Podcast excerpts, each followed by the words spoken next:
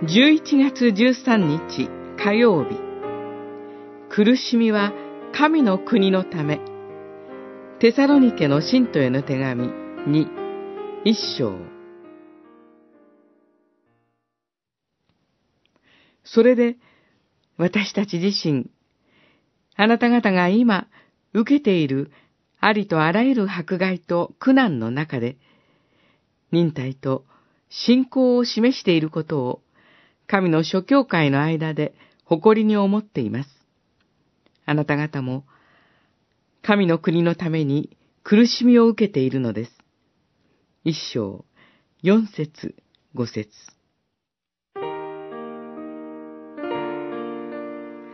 パウロは、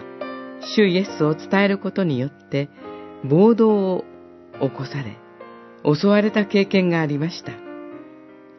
私たちがその時と同じような暴動による迫害を受けることはほとんどないかもしれません。けれども、主イエスを伝えることや、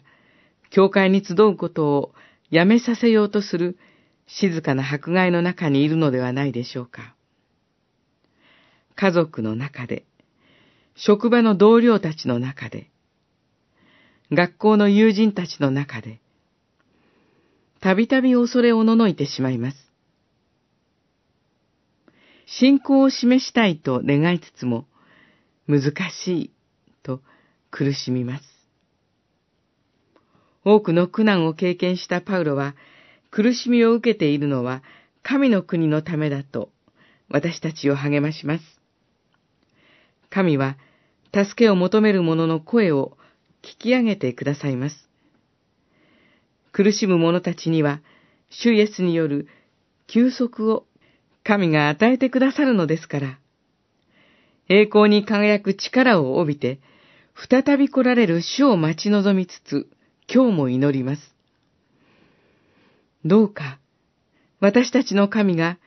あなた方を招きにふさわしいものとしてくださり、またその道からで、善を求めるあらゆる願いと信仰の働きを成就させてくださるように、